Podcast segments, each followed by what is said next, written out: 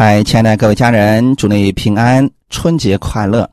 今天我们讲春节特别节目，我们分享的题目叫“越过那门，生命无忧”。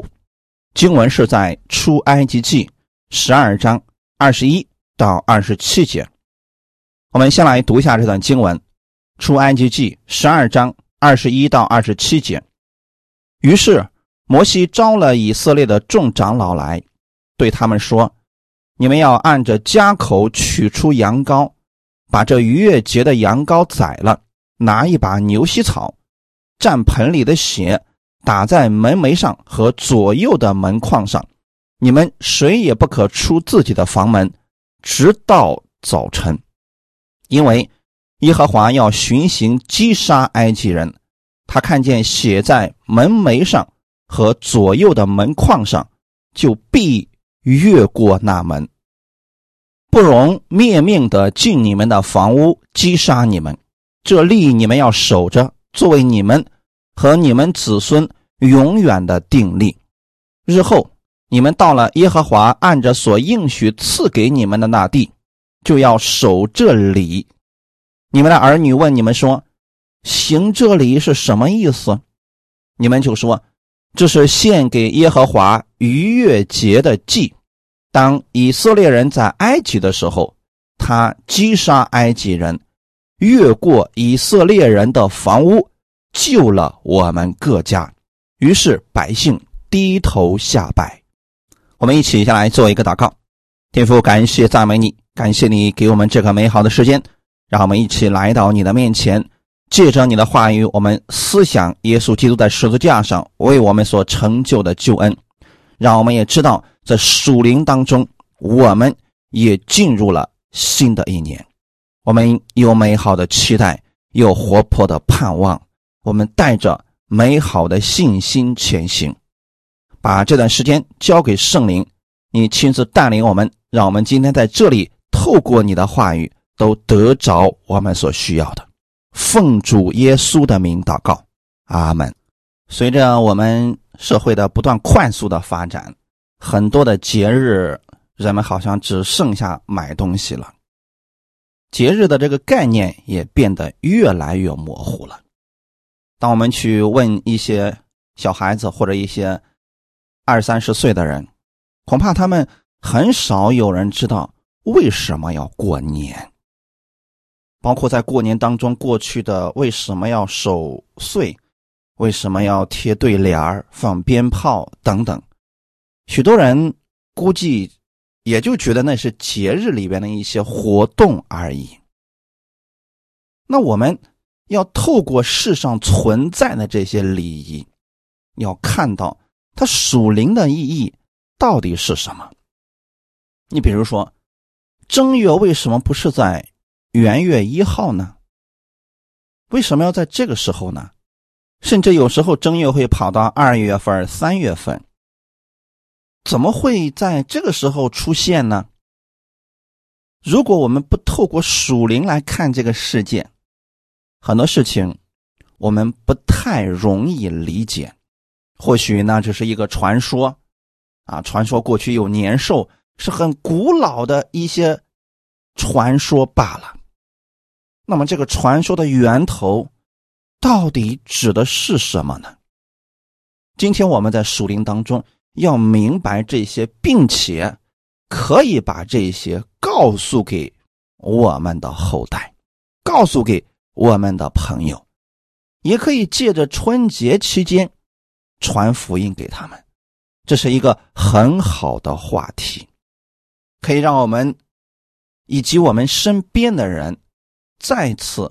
认识我们主耶稣的恩典。当你在过年期间给你的朋友讲这些，总比跟其他人一样去问一些世俗的结婚了没有啊、挣了多少钱啊等等，比这些话题有意义多了吧？当我们认识神、接受主耶稣，是我们属灵新生命的开始。所以神。把这个日子称为是正月，那一个月被称为正月。过去的一切，神不再计算了。出埃及记十二章第二节说：“你们要以本月为正月，为一年之首。”这就是正月的来历，是因为他们出了埃及，从此以后归给了神。从属灵的角度来看，这似乎是以色列百姓出埃及归给神的日子。那对我们而言呢？当我们信耶稣，那一个月也是我们的正月，是我们新生命的开始，那也是值得纪念的。因为那个时候我们也出了埃及，埃及预表这个世界，我们。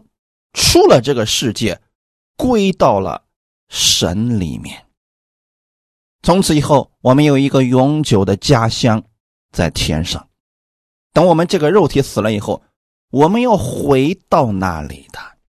等主耶稣来接我们的时候，我们要回去的。哈利路亚！这是我们最终的盼望。那我们就看一看以色列百姓过的第一个逾越节。出埃及记第十二章六到七节，要留到本月十四日，在黄昏的时候，以色列全会众把羊羔宰了，各家要取点血，涂在吃羊羔的房屋左右的门框上和门楣上。原来在过逾越节的时候，他们必须要做一件事情，那就是各家各户。要把那只羊羔给宰了，然后把这个羊羔的血涂在自己家房屋左右的门框上和门楣。这个发展到最后呢，啊，就变成了我们今天所看到的春联哎，所以春联是红色的，啊，里面又写上了字，所以也是在左右的门框上以及门楣上。为什么以色列百姓要这样做呢？在二十三节到二十四节说：“因为耶和华要巡行击杀埃及人，他看见血在门楣上和左右的门框上，就必越过那门，不容灭命的进你们的房屋击杀你们。这利你们要守着，作为你们。”和你们子孙永远的定力。原来啊，这里是有故事的。起初的时候，雅各带着自己的孩子们去埃及寄居，而那个时候呢，约瑟在埃及当宰相，对埃及的贡献非常的大，所以当时的埃及法老就让他们住在埃及最好的地——歌山地。等那个王死了以后，有新的王起来了，成为了法老。他们觉得以色列百姓住在最好的地上有点浪费，因为毕竟不是他们的国人，所以他们就用巧计把他们原来上好的福分夺去了，让这些以色列百姓成为了奴隶，为他们干活四百多年。因此啊。以色列百姓非常的痛苦，他们就呼求他们的神。神差遣摩西去拯救以色列百姓出埃及。刚才我们提到埃及预表这个世界，你们有没有这样一种感觉？这世上的王也是千方百计用各样的诡计，让世人为他们服务。用各种巧计捆绑人。现在我们生活当中有很多的压力重担，有的是身体上的，有的是心里面的。其实这些重担都来自于这个世界。我们无论怎么努力，始终无法逃脱这从世界而来的捆绑。所以耶稣来了，要像摩西一样拯救以色列百姓出埃及。耶稣来要拯救我们出埃及，要将他的安息赐给我们。除了耶稣，别无拯救。其他所有的方法都会跟其他的以色列百姓一样。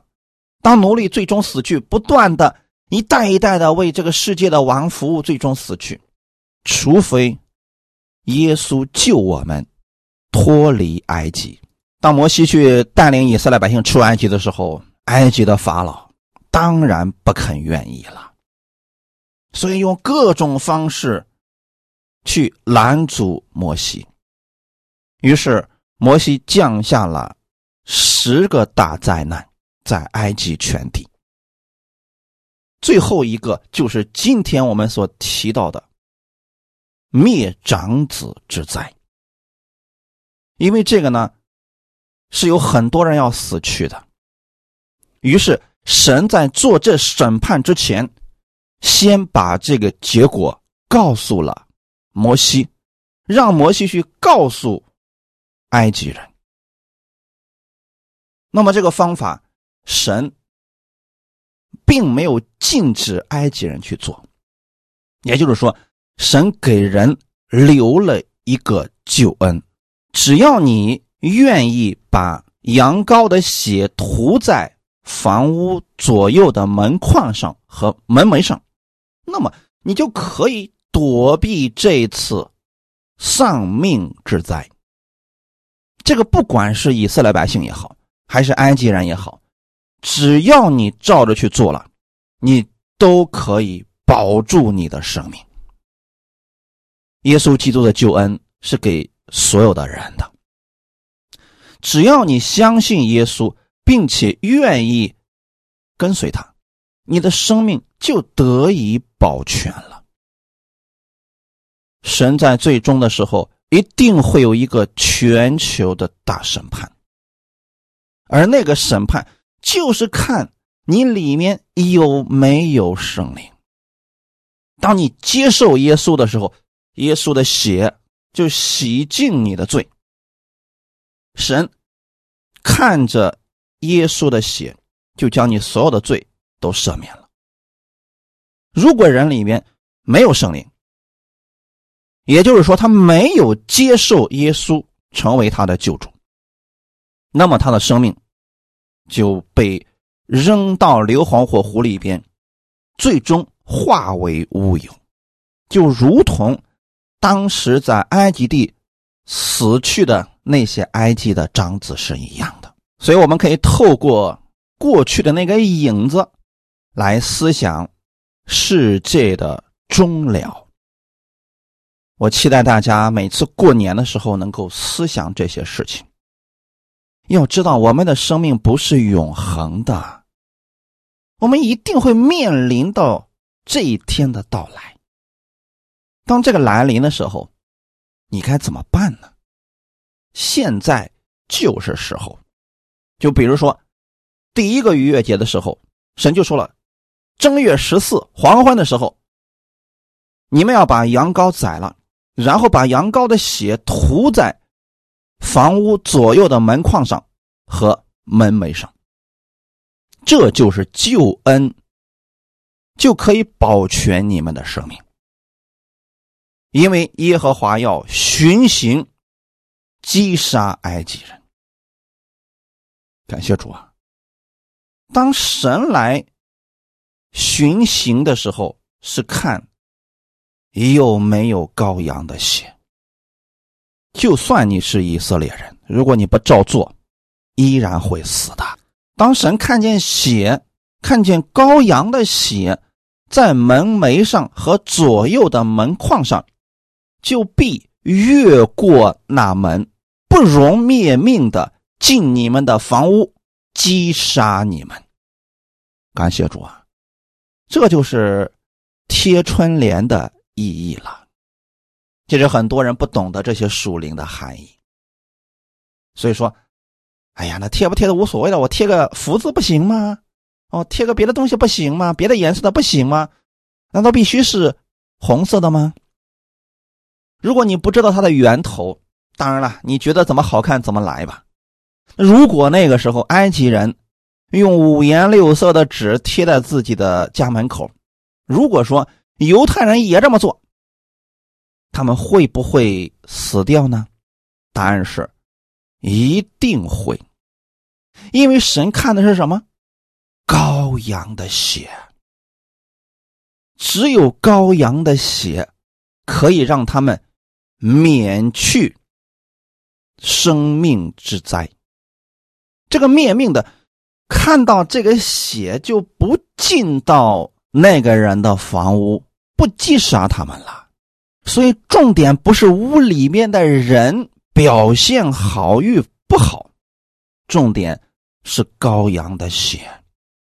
神看的是羔羊的血是否在你门的外面。哈利路亚！就像主耶稣基督再次来的时候，他要把属他的人接走，他看的是你有没有接受他，你里边有没有圣灵。在你相信耶稣的那一刻，圣灵就会住在你的里边，里边有圣灵的神就把他接走了。这个东西骗不了人的。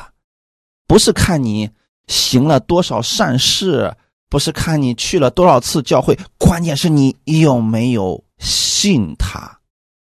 哈利路亚！这是以色列百姓的第一个逾越节，并且神让他们要如此守这个例，作为你们和你们子孙永远的定力，就是每年都要这样去做的。每年如此做。是让他们不要忘记救恩，别忘记了神的拯救。哈利路亚！我们可以在这个特殊的节日当中思想耶稣基督的救恩，这是非常好的一件事情。哈利路亚！马太福音二十六章二十六到二十八节，他们吃的时候，耶稣拿起饼来祝福，就掰开递给门徒说。你们拿着吃，这是我的身体。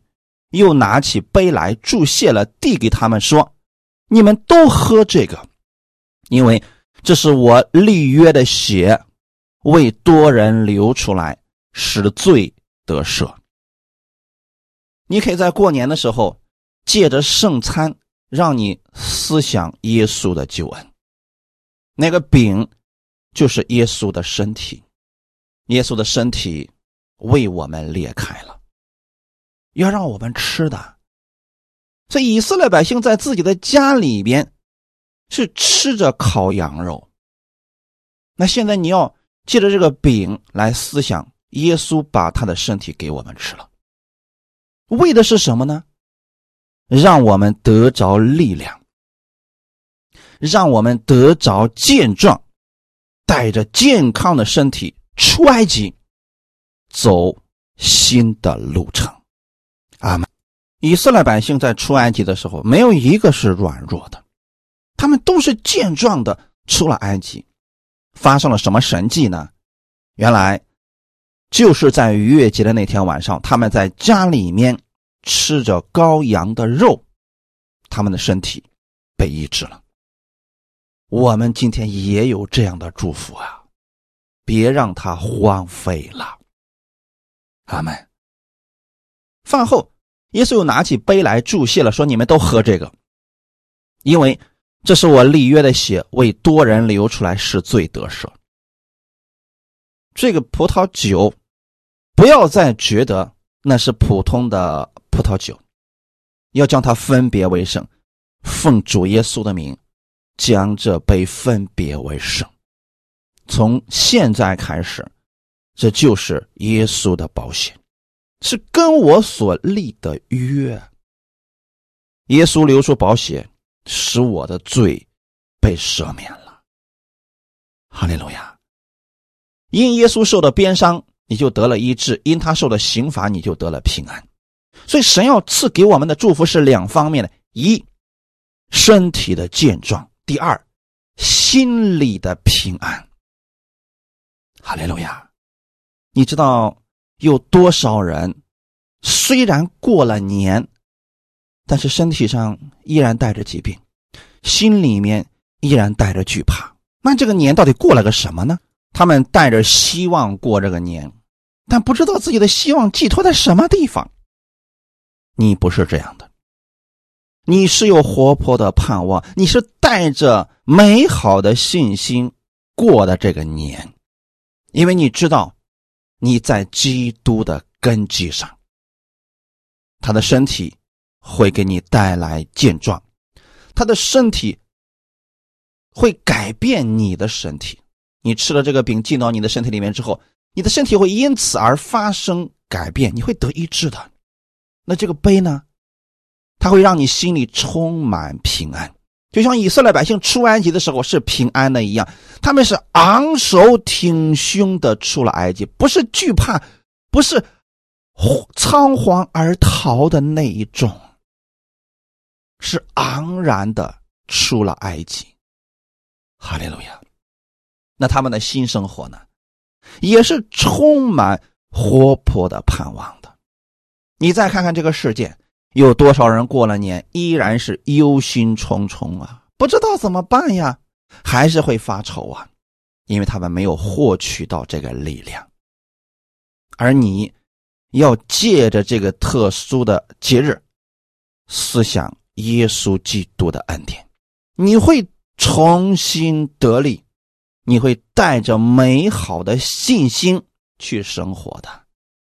当你让这个信心进入你的生活的时候，那一切就不再一样了。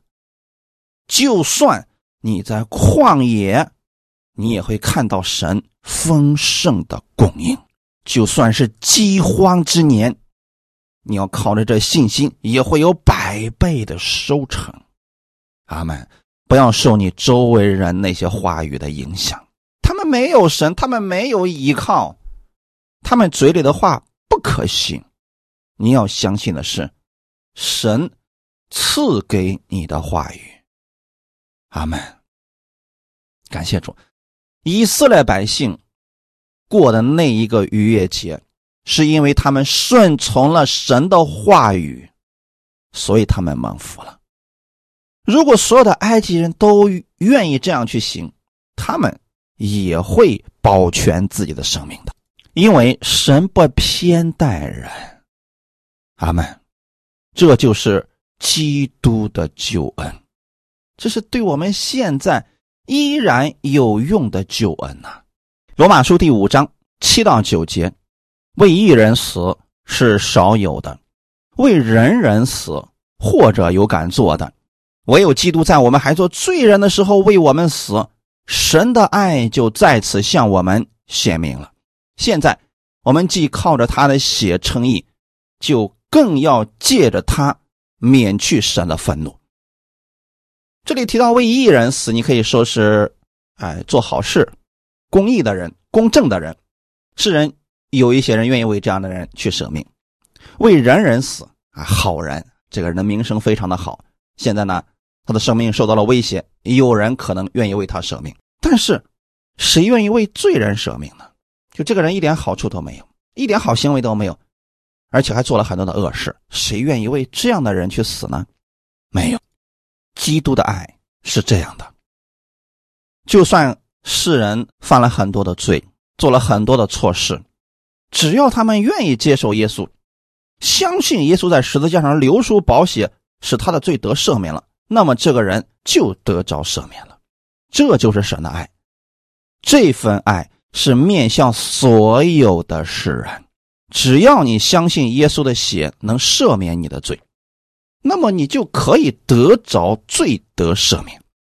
你只要相信他的血能让你称义，那么你就得着义人的身份。还有一点是什么呢？更要靠着他免去神的愤怒。这里提到的神的愤怒，就是指神最终的审判呀。再次回到。第一个逾越节的时候，神派灭命的天使去击杀埃及人的时候，如果埃及人相信神之前所说的话语，效法以色列百姓的这些行为，相信羔羊的血能给他们带来庇佑，他们这么做了，也会免去神的愤怒。那事实是什么呢？埃及人相信这些吗？不信。结果是什么呢？我们来看一下《出埃及记》十二章二十九到三十节，到了半夜，耶和华把埃及地所有的长子，就是从做宝座的法老，直到被掳囚在监里之人的长子，以及一切逃生的牲畜，尽都杀了。法老和一切臣仆，并埃及众人，夜间都起来了，在埃及有大哀号，无一家不死一个人的。其实这是一个预兆，将来。世界的审判也会如此。当神审判这些世人的时候，他们都要哀哭切齿了。不是神没有给他们机会，不是神拒绝了救恩给他们，是他们自己不要啊。那么现在我们看到埃及人的结局了，无论。你是王公贵族，还是在监狱里面的人，无一幸免呢？神给过他们机会了，他们丢掉了。所以各位家人们，我们趁着这个节日把福音传出去，信不信是他们自己的事情，我们说不说，那就是我们的职责了。你期待你的家人、朋友、亲戚能够得着救恩，别像埃及人这样的结局，那就把福音给他们。如果他们相信了，他们就得着这救恩，就免去了神将来的愤怒。可能有人说了，我给他们讲了，他们不信啊，所以后来我备受打击，我也不讲了。哎，这个可不是我们该推脱的责任啊！你不要因为别人之前不信，你就不讲了。如果有机会，还要给他们讲。如果他们明确的表示以后再也不要给我讲了，那我们就不要讲了，不能硬塞给别人。但是如果有这么一个机会的时候，能够借着这节日或者借着聊天的机会，把福音给这些人，给没有听到的人，这是好事。这是你在拯救他们的生命呀。我们看一段经文，《启示录》第二十章十一到十五节。我又看见一个白色的大宝座与坐在上面的，从他面前，天地都逃避，再无可见之处了。我又看见死了的人，无论大小，都站在宝座前，案卷展开了，并且另有一卷展开，就是生命册。死了的人都凭着这些案卷所记载的。照他们所行的受审判，于是还交出其中的死人，死亡和阴间也交出其中的死人，他们都照个人所行的受审判，死亡和阴间也被扔在火湖里。这火湖就是第二次的死。若有人名字没有记在生命册上，他。就被扔在火湖里，阿门。今天给大家讲的逾越节，或者说我们的过年，只是一个预表。世界的末了确实会有大审判，唯有信耶稣才能免去神的愤怒，唯有在基督里才能得永生。我们看一下刚才读的那一段。我又看见一个白色的大宝座与坐在上面的，这是我们的神对全人类进行审判了，从亚当开始，直到世界的末了，所有的人都要接受审判。神的审判绝对是公平、公正、公义的。阿门。所以神不会冤枉任何一个人。今天我们在地上的审判，可能有人会弄虚作假，掩盖证据，但是在我们神面前，天地都逃避，所有的事情都会显明出来。如果有人不服气，神会让他回过头来看看当时所发生的事情，也就是说，这个世界每一天所发生的所有事情，在将来的白色大宝座审判台前，神可以随时回放这个场景。感谢主啊！不要觉得我们在地上生活，没有人知道，没有人看见那些事情，没有人知道的。不，神都知道的。从亚当开始，直到最后一个人，所有的人都要被审判。你看这里说，我又看见死了的人，无论大小，都站在宝座前。那个时候，不管你愿意不愿意，一定会被带到神的宝座前。那神的审判依据是什么呢？案卷，也就是说，在这个世界上，所有人一生的所有行为都被神记载在案卷上。就跟我们现在一些录影啊、录像啊特别的像，这些案卷上记载的是什么呢？所有人的这些行动轨迹、所说的话，哪怕是闲话也算在内；所做的事，好事坏事都包括在内。这里提到另有一卷展开，就是生命册。原来啊，一共有两卷。一卷上是不信的人所记载的所有的事情，另外一卷呢，生命册上记载的是什么样的人呢？信耶稣之人的行为。死了的人都凭着这些案卷所记载的，照他们所行的受审判。我们先来说说这些不信的人吧。神会把他一生所有的行事为人的事情。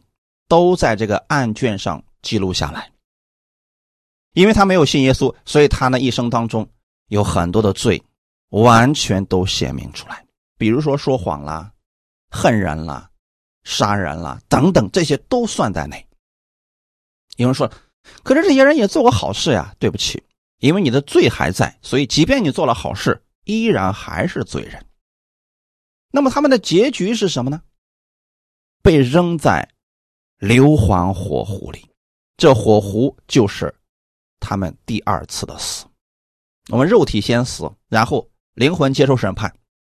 如果说你没有信耶稣，结局就是被扔在火湖里边。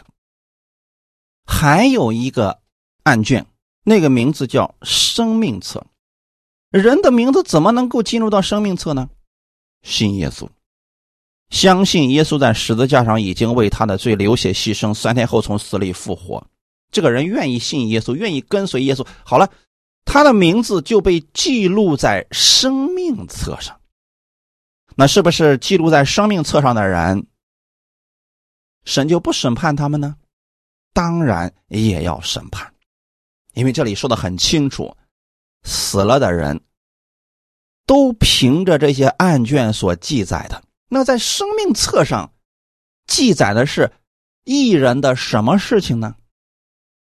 你们去读希伯来书的十一章，你会看到那些信心伟人，神对他们的记录都是好事情。也就是说，生命册上所记载的是艺人所行的善事。那可能有人就会问了，那艺人？他也不全是行善呢，有的人信了耶稣之后，也是做了很多恶事呀。这些恶不再被神纪念了，也就是做了那些恶事不被纪念了。为什么呢？因为耶稣已经为他们的这些恶付上了代价。他们可惜的是什么呢？作恶的那一部分变成了空白，不被纪念了。照这样讲的话，艺人应当如何去生活呢？珍惜时间，多做主公，多做善事。那么将来审判的时候，神要照着你所做的这些善事的多少给你赏赐。也就是说，艺人的审判是赏赐大小的审判，而罪人的审判。就是直接被扔到火湖里。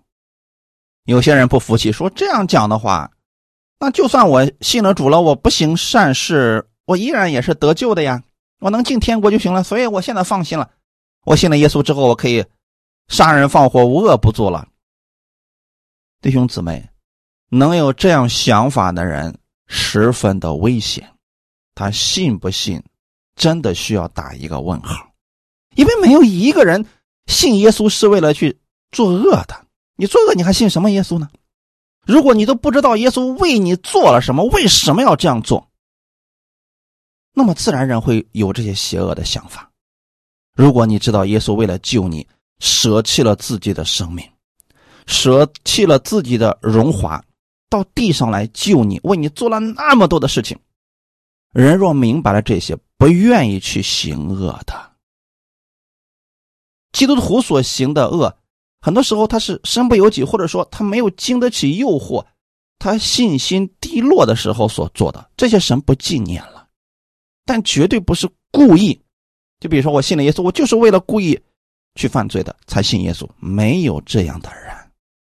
偶然被过犯所胜，这样的人倒是有很多。因为我们在这个世界上，信心难免会软弱，所以神不纪念这些事情。这就是为什么我们总要去默想神的话语，总要不断的去听到，每天都要去读经的原因。因为这样的话，我们就会获取从神而来的力量，我们就有力量去行走在地上的路程了。说实话，在埃及的路并不好走啊！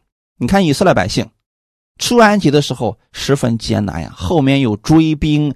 前面还有拦阻，到了旷野之后呢，那个路也不好走啊。虽然神给他有不断、源源不断的供应，但是他们有软弱，因此我们在地上活着的时候，要不断的去领受从神而来的力量。特别是在过逾越节的时候，在过年的时候，我们要去思想我们的生命，思想我们最终的。结局，这对我们开始新的路程是十分有必要也有帮助的。出埃及记十二章十一节：你们吃羊羔，当腰间束带，脚上穿鞋，手中拿杖，赶紧的吃，这是耶和华的逾越节。以色列百姓过的第一个逾越节，门口有羔羊的血。可以保证灭命的天使不用进来，进不来的，所以他们不用担心这一点。因此，当你信耶稣的那一刻，救恩就是事实。你不要再想神会丢弃你，神会抛弃你，这救恩不稳固，不用想这些事情，非常的稳定。那你现在在救恩当中的时候，你当如何去做呢？要吃羔羊的肉，这羔羊的肉。可以从两个方面来理解：第一，神的话语，也就是说，每天让你属灵当中要去领受神的话语啊，不要让你的灵里边总是饿着，灵里不能种进食啊，是不是？还有一方面呢，那指的真的就是羔羊的肉圣餐。吃羔羊肉是为了什么呢？神告诉以色列百姓，吃这个羔羊肉的时候，腰间束带，脚上穿鞋，手中拿杖，赶紧的吃。这是要出发了，这是离开埃及之前做最后的准备，是神给他们供应的属灵的食物。阿门。所以弟兄姊妹。过年不是让我们吃吃喝喝就去睡了，而是让我们接受新的开始。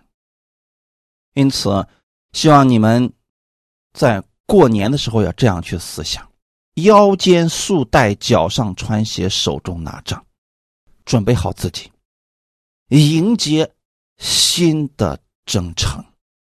哈利路亚！如果你不吃这羔羊的肉就行走。你走不了几步就没有力量了，所以我们看，我们在过年的时候这样去做，那我们在每一周是不是也需要这样呢？周日是一个星期的第一天，你要先从神那里领受力量，领受他的供应，然后带着这个供应去过这一周的生活。所以听到的时候也要腰间束带，脚上穿鞋，手中拿杖。哈利路亚，准备好自己的心灵。准备好领受这个话语，让这些话语成为我们的力量，要进入我们的生活，去走前面的路程。当你领受了这个力量之后，带着这份信心，就算前面是红海，它也会分开；就算是沙漠，也能出江河。很多信徒常常软弱、灰心、失望。其中有一个最大的原因就是没有准备好自己，没有领受神的话语成为他的力量，所以在生活当中，他的思维依然是埃及的思维，依然是奴隶的思维，依然被各种事情所捆绑，能不软弱吗？怎么解决这些问题呢？去吃羔羊的肉。吃的时候一定要预备好自己的心，腰间束带，脚上穿鞋，手中拿杖，赶紧的吃。哈利路亚，要多吃这样的力量，才能成为你的力量呀！你吃一口，当走的路甚远，他又能维持几步呢？所以弟兄姊妹，让神的话语。成为你每一天的供应，那你的生活自然就不一样了。阿门。逾越节的中心是羔羊，羔羊的血拯救他们的生命，羔羊的肉给他们带来力量。我们生命的中心是耶稣基督，神的羔羊。耶稣基督的血。给你带来了救恩的保证，耶稣基督的话语成为你生活当中的力量，给你带来属灵的信心。逾越节的时候，羔羊的血在门的外面，是给神看的。我们相信耶稣的时候，神看的不是你，是耶稣的血。神因着耶稣的血，不再纪念你的罪了，你因信被称义了。逾越节的时候，以色列百姓在屋里吃羔羊的肉，他们有力量出埃及，脱离埃及的捆绑。当你相信耶稣的时候，并跟随耶稣的脚步，他的话语也会成为你的力量。带领你走不一样的属灵的道路，使你脱离世界的捆绑，在基督里边领受他的自由和爱。约翰福音第十章七到十节，所以耶稣又对他们说：“我实实在在的告诉你们，我就是羊的门。凡在我以先来的，都是贼，是强盗。”羊却不听他们，我就是门，凡从我进来的必然得救，并且出入得草吃。盗贼来，无非要偷窃、杀害、毁坏。我来了，是要叫羊得生命，并且得的更丰盛。阿门。耶稣这里用了一个比喻，他是羊的门。我们就是羊了。如果说我们进的不是基督的门，那就麻烦了。那可能进去的是黑暗，是亏损，是失败等等。如果你进入了基督的门，进去之后呢，你不单得着了生命，并且是出入得草吃啊。哈利路亚，可以想象一幅图画：你在荒凉的世界上，在找东西吃，没有盼望，没有力量。这时候，你的面前出现了一扇门，这个门的名字叫基督。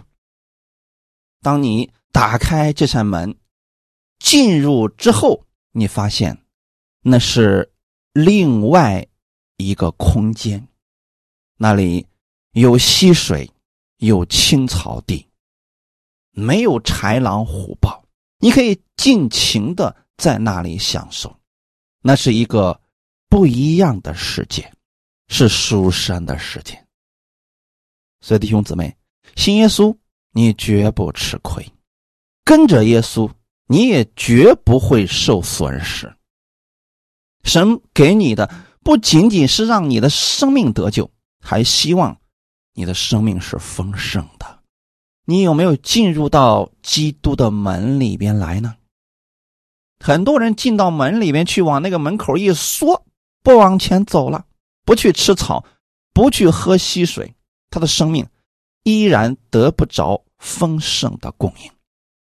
所以还是那句话，弟兄姊妹，进到基督的门，你要去吃新鲜的草，你要去喝活水，让基督给你供应的这些进入到你的身体里边，成为你的力量，你就会得着从他而来的安息。如果没有进到这个门里边，那就是在盗贼的范围之内。盗贼能给人带来的是什么呢？偷窃、杀害、毁坏。所以这个世界给我们看见的是什么呢？人贪心无休止的被放大，人与人之间总是在互相算计，因为人总要为自己着想。这个世界的所有资源都是有限的，人们为了得到更多的资源。就开始互相伤害、互相残害。国与国、人与人之间不都是这样的吗？但是，当你进到不一样的门里边的时候，你就得着了生命，并且得着的是丰盛的生命。为什么在基督的门里面，人们不需要再互相争斗了呢？因为那里的资源。是取之不尽、用之不竭的。神给我们的供应是源源不断的，根本没有必要相互去争夺了。这就是你进入的空间。有太多的信徒，虽然进入到那个门了，圣经上落满了灰尘。虽然他也拿到了讲道的信息。但是他的耳朵却从来没有听过这些，有时候听也只是空气给听了，他的心根本没有进入这些话语，可惜了。这就等于说，一只羊进入到了青草地、溪水边，仍然饿得瘦骨嶙峋。这个时候你怪不得牧人，因为供应已经有了，剩下的部分就是你要去领受了。愿我们。在新的季节当中，多多的领受从神而来的供应吧。最后，我们看一段经文：马太福音十一章二十八到三十节。凡劳苦担重担的人，可以到我这里来，我就使你们得安息。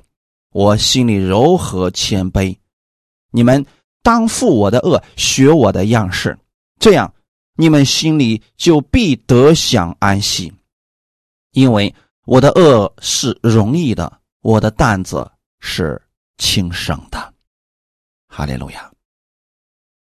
劳苦担重担的人是什么样的人呢？你看看以色列百姓在埃及的时候，他们成为了埃及人的奴隶，埃及人用皮鞭对待他们，不停的让他们去干活，压榨他们最后的血汗。他们是不是劳苦担重担的人呢？是的，所以摩西去找他们，并且带他们出了埃及。如果你在这个世界上，也觉得自己是这样的人，没有出路，没有盼望，没有方向，来相信耶稣吧。进到耶稣的门里边，你的一切世界就不再一样了。哈利路亚！当你跟随耶稣的时候，你的生命是越来越平安，越来越喜乐，因为耶稣给你的就是安息。安息不是什么都不做，乃是带着神的力量，带着神的供应去做事情。以色列百姓进入迦南之后，神就是让他们带着这份安息去经营迦南地。虽然有迦南地有很多的仇敌，但是说不要怕，我与你们同在，放宽心，尽管去生活，依靠我的话语。你可以得胜的，哈利路亚！就像他们出埃及一样，为什么神让他们纪念逾越节，并且成为他们子孙后裔永远的定力呢？就是让他们相信，不管当下遇到了多难的事情，你们去思想一下，你们如何出的埃及？那是我带领你们出的埃及啊！当时。你们的敌人是够强大吧？但我还是把你们带出来了呀，还是把你们救出了埃及。所以现在遇到的问题比起之前的小的太多了。耶稣基督他的心里柔和谦卑，神也希望我们去负他的恶，去效法他的样式。也就是说，神也希望你是柔和谦卑的。里面充满力量，哈利路亚！一个内心生命丰富的人，绝不会显出骄傲，因为生命越丰富，这个人就会柔和谦卑，越来越柔和谦卑的，因为他的生命总是想着不断的给予别人，只有那里边没有多少的。才非得要显摆自己，显出骄傲，因为他们没有嘛，所以特别希望别人能够高看他一眼。但跟随耶稣的无需如此，神给你有丰盛的供应，足够能够让你充满安息，并且能够供应他人。哈利路亚！所以弟兄姊妹，耶稣要是信正确了。信息要是领受对了，你的心里就必享安息。为什么呢？因为耶稣的恶是容易的，他的担子是轻省的。信主会越信越喜乐，生活也会越来越轻松，因为你会不断的经历神的丰盛，你会不断的经历他的供应，你的信心也会越来越大。哈利路亚！当耶稣告诉我们要负他的恶，学他的样式，不是让你自己去面对困难，乃是他与你一起共负一恶。所以，当你遇到问题的时候，领受神的话语去解决你的问题，这就是让信心进入生活。你的恶是容易的，你的担子就是轻省的。哈利路亚！愿今天的分享给你们带来一些帮助。我们一起来祷告，天父，我们感谢赞美你，感谢你给我们这么一个美好的节日，让我们来思想耶稣的救恩。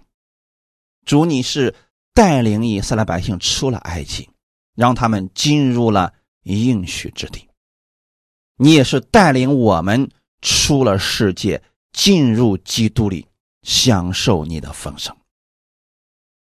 新的季节开始了，主啊，我知道我已经越过那门，进入到生命当中了。我愿意不断的领受从基督而来的话语，让这丰盛的生命充满在我的里面。不管今年别人怎么说，我要依靠你的话语，我带着这份信心去生活。我相信，就算前面有坎坷。你的话语会带领我胜过所有的困难，因为你已经胜过了这个世界。你的恶是容易的，你的担子是轻省的，有你与我同在，我不再惧怕。天父，谢谢你将耶稣赐给我，让我拥有了基督的生命。我也相信我是这祝福的管道，无论我往哪里去，神你都会加给我力量，成为我的供应和帮助。我也会成为别人的祝福。我愿意把基督的福音，把基督的平安、喜乐带给我身边的人，让他们也得着这属天的喜乐、属天的生命。感谢赞美你，愿一切荣耀都归给你。奉主耶稣的名祷告，阿门。最后再一次祝大家春节快乐。如果你在这个假期期间给别人传福音，别人也愿意接受耶稣，抓住这个机会，可以跟他一起做这样的祷告，让他跟你一起来说咱们这个绝志的祷告。我叫某某某，我承认我是一个罪人，我相信耶稣在十字架上已经为我的罪流血牺牲，三天后从死里复活了。我因信被称义了，现在。求圣灵进入到我的心里边，带领我，我愿意一生来跟随你。奉主耶稣的名祷告，阿门。如果他跟你一起做了这样的祷告，你要恭喜他成为了神的儿女。以后他也可以向天父来祷告，只是最后一定要说奉主耶稣的名祷告，这就像一个签名一样。是带有效力的，神会照着这个应许成就在他的身上。也鼓励他多听到，让神的话语成为他的力量，他的见证就会在生活当中显明出来。神祝福你们，耶稣爱你们。